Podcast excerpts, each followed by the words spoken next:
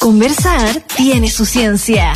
Es la entrevista destacada en All You Need Is Lab en USAH 94.5, la radio de un mundo que cambia.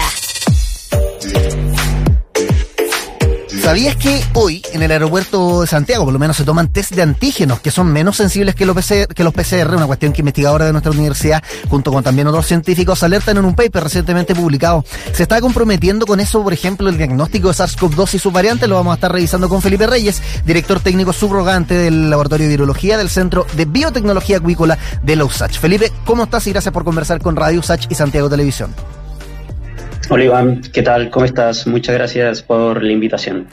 Oye, eh, Felipe, hay harta, no, sé, no, sé si confusión y que nadie entiende nada, pero suele pasar que cuando se habla de test, por ejemplo, está el de saliva, el tipo de muestra, digamos, de saliva, eh, el que es de sangre, que le llaman test rápido, el clásico PCR con hisopado nasal, pero en una de esas se, se, le está confundiendo a la gente los conceptos. Entonces partamos aclarando cuáles son los distintos tipos de test que existen. El PCR con hisopado nasal y el de antígeno ¿Cuál es la toma de muestra que se hace con ese? ¿Sangre, saliva? Si nos puede ahí explicar.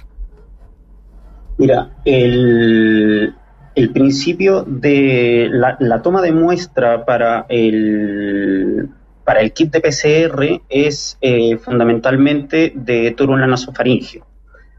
Eh, a partir de esta muestra, entonces, el PCR lo que es capaz de identificar son, eh, es el genoma viral.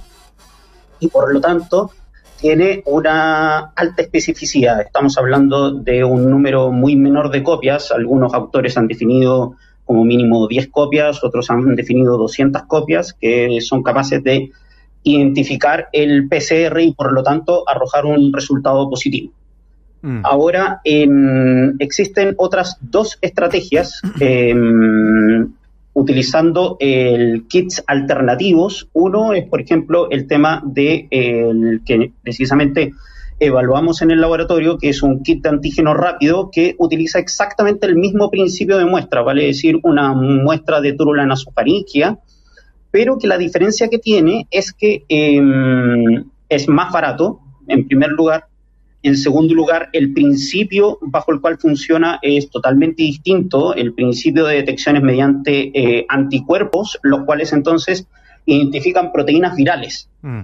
Y a partir de ello, entonces, en consecuencia, es un kit menos sensible debido a que necesita una cantidad mínima de proteínas, vale decir, el virus necesita estar en una determinada carga viral para que entonces el kit logre superar el umbral de sensibilidad y alcanzar un resultado positivo. Esa carga viral, como para aterrizarlo también a lo más práctico, ¿no? Eh, en el caso del test de antígeno, eh, o el test rápido, como tú le dijiste, al estar eh, sujeta a esa carga viral y digamos lo que analiza los anticuerpos también que nuestro cuerpo produce luego de tener COVID-19 o incluso la vacunación, puede pasar, ¿cuál es la posibilidad de que hayan falsos negativos con, con ese test? Sí, mira, eh, nosotros precisamente en un estudio que nos acaban de, aceptar, eh, nos hemos dado cuenta de que el, kit de antígeno, el kit de antígeno rápido, el kit de diagnóstico rápido, eh, es bastante menos sensible que el kit de PCR. Y esto es un, de hecho, la iniciativa científica que nosotros lanzamos en el laboratorio fue precisamente a partir de eh, información que estaba en el entorno eh, científico y en el entorno de la salud, desde el cual entonces se desprendía que los resultados de, eh, a partir del antígeno rápido, resultaban eh, arrojar falsos negativos. Mm. Y, y en, efect, en, efecto, nos dimos cuenta nosotros en el laboratorio que esto em, efectivamente es así, con, con datos. Entonces nos dimos cuenta que eh, con una alta carga viral, vale decir, eh, pues si lo aterrizamos numéricamente en un intervalo de, de CQ, que es el valor que se entrega la PCR, entre 20 y 25, que significa que el paciente tiene una altísima carga viral, resultaba, mientras es, resulta ser esto positivo para el kit de PCR, nos dimos cuenta que afortunadamente en la mayoría de los casos también en el kit de diagnóstico rápido también resulta ser eh, positivo pero no obstante en, en la mayoría de los casos, puesto que observamos que en un 90% del total de las muestras arrojamos un, resultado positivo, mientras que el 10% restante era un falso negativo. Mm. Ahora bien, si esto nos, eh, lo volvemos, eh, analizamos eh, CQs que están más cerca del límite de detección, vale decir entre un valor de 25 a 30, nos dimos cuenta que la positividad con el kit de antígeno rápido bajaba de un 90% del intervalo inicial a un 10% en este intervalo. Y luego, en las muestras que tenían un CQ superior a, superior a 30, el kit no arrojaba un resultado positivo. Entonces, dicho de otra manera, Iván, el resultado nos preocupó muchísimo, ya que si bien es cierto, los pacientes con una carga viral son eh, FAS tiene una alta certeza de detección en aquellos casos que tienen una carga viral más baja y que en algunos trabajos se ha sugerido fuertemente que corresponden a pacientes asintomáticos, el kit de antígeno rápido no funcionaba de forma tan efectiva. Mm. Tú hablas ahí, por ejemplo, de pacientes asintomáticos. En el caso de esta carga viral baja, donde eh, la, detección del, del, antígeno es un 10%, o incluso en caso extremo tú decías que, que pueda llegar a cero, eh, llevándolo a eh, el, el, proceso por el que pasa una persona que se contagia de COVID. Tú hablas de asintomático, pero generalmente esa carga baja, donde el antígeno es poco o nada efectivo, es al principio de la enfermedad, un par de días después, digamos, de haberla contraído. ¿En qué momento eh, es menos efectivo el, test? Mira, hay, nosotros no lo evaluamos en nuestro trabajo, pero hay algunos estudios que sugieren que en los, en los primeros días de infección se produce lo que en, en virología se llama la ventana de infección. Ya. Y esta ventana de infección entonces es donde el virus em, asienta la infección para después entonces comenzar con una alta eficiencia de replicación, aumentar su número de copias. Mm. Entonces, el problema podría estar eh, hacia, un, hacia estos primeros días, pero también en aquellos casos donde eh, a partir de las dos semanas hay otros reportes que también indican que los eh, kits antígenos rápidos tenderían a eh, disminuir su eficiencia. Mm. Ahora bien, el tema este posterior a las dos semanas es un poquito controversial, porque, eh, y aquí es un poquito, depende del, del grupo de investigadores y también depende un poquito de la política pública, porque em, ya todos sabemos a esta altura de que incluso existen países que dan una, precisamente por la experiencia de países como Alemania, por ejemplo, en donde luego de 10 o incluso 7 días se levanta la cuarentena. Y es precisamente por un tema asociado a una disminución en el, en el número de copias. Es un antecedente que viene primariamente desde la estrategia de diagnóstico mediante RT-PCR. Felipe. Ahora bien, hay una Sí, perdón. Mm, es que, tú te dijiste la ventana inicial, que ahí es donde uno tiene una carga viral donde menos útil sería el test de antígeno. Eh, y de hecho, la misma ventana como de cinco días, entiendo yo, que se recomienda tomarse el PCR. O sea, si tuviste un contacto estrecho un lunes, por ejemplo, no tomarte la absoluta certeza que un eventual negativo sea efectivamente negativo. Lo que acá me llama la atención, y yo creo que también puede ser una señal de alerta de parte de, ustedes, que de hecho es el foco también, ¿no?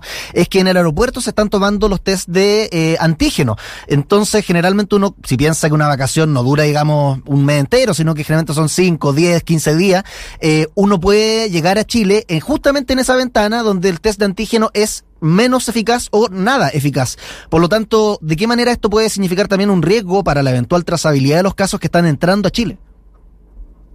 El riesgo, Iván, es altísimo es altísimo. Hay una evidente exposición a, la, a, que a partir del resultado del kit antígeno rápido se asuma que el paciente es un, negativo cuando potencialmente eh, puede no serlo. En efecto, en el momento en el que nosotros mismos en el laboratorio diagnóstico eh, observamos un aumento de casos positivos hacia febrero, hacia, perdón, hacia marzo, abril de este año, eh, fue precisamente en el momento en el que masivamente eh, se intentó implementar el kit de, diagnóstico rápido como una estrategia em, de amplio espectro y de cobertura para la identificación de casos positivos. El problema del kit antígeno rápido es que em, nos evitaríamos todos los problemas si, partiésemos de, la premisa sobre la cual fue creado. Y la premisa sobre la cual está el, el rational de la elaboración del kit de diagnóstico rápido es precisamente de confirmar los casos positivos. Dicho de otra manera, una persona sintomática, al realizarse un kit de diagnóstico rápido, podría ser rápidamente comprobada la presunción clínica de que ese paciente tiene SARS-CoV-2 y por lo tanto iniciar un proceso cuasi inmediato de aislamiento de esa persona y por lo tanto de trazabilidad a partir de sus contactos, contactos estrechos, bien digo. Mm. ¿Cuál es el punto?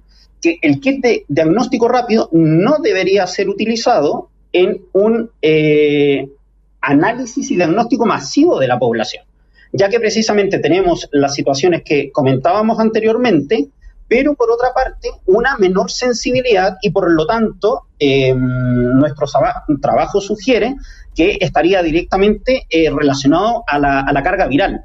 Y de hecho te pongo un aspecto más, eh, Iván, que era lo que iba a comentar anteriormente, de que además en el contexto de la presencia de las variantes, porque tenemos que recordar que en el fondo las herramientas fueron masivamente elaboradas casi sobre un ambiente de reacción Em, frente a la aparición rápida, muy brusca y además de diseminación, diseminación muy rápida en la, en la población. Entonces, bajo este contexto, teniendo una cepa ancestral, fue que el kit de diagnóstico rápido fue elaborado. Mm. Entonces, sobre este contexto de las variantes, nos hemos encontrado con que incluso em, mediante análisis confirmatorio en nuestro laboratorio de muestras que tienen variantes Em, asociados a em, beta o gamma, el kit de diagnóstico rápido, incluso en el espectro, donde tiene ese 90% de, de eficacia de diagnosticar el positivo, nos hemos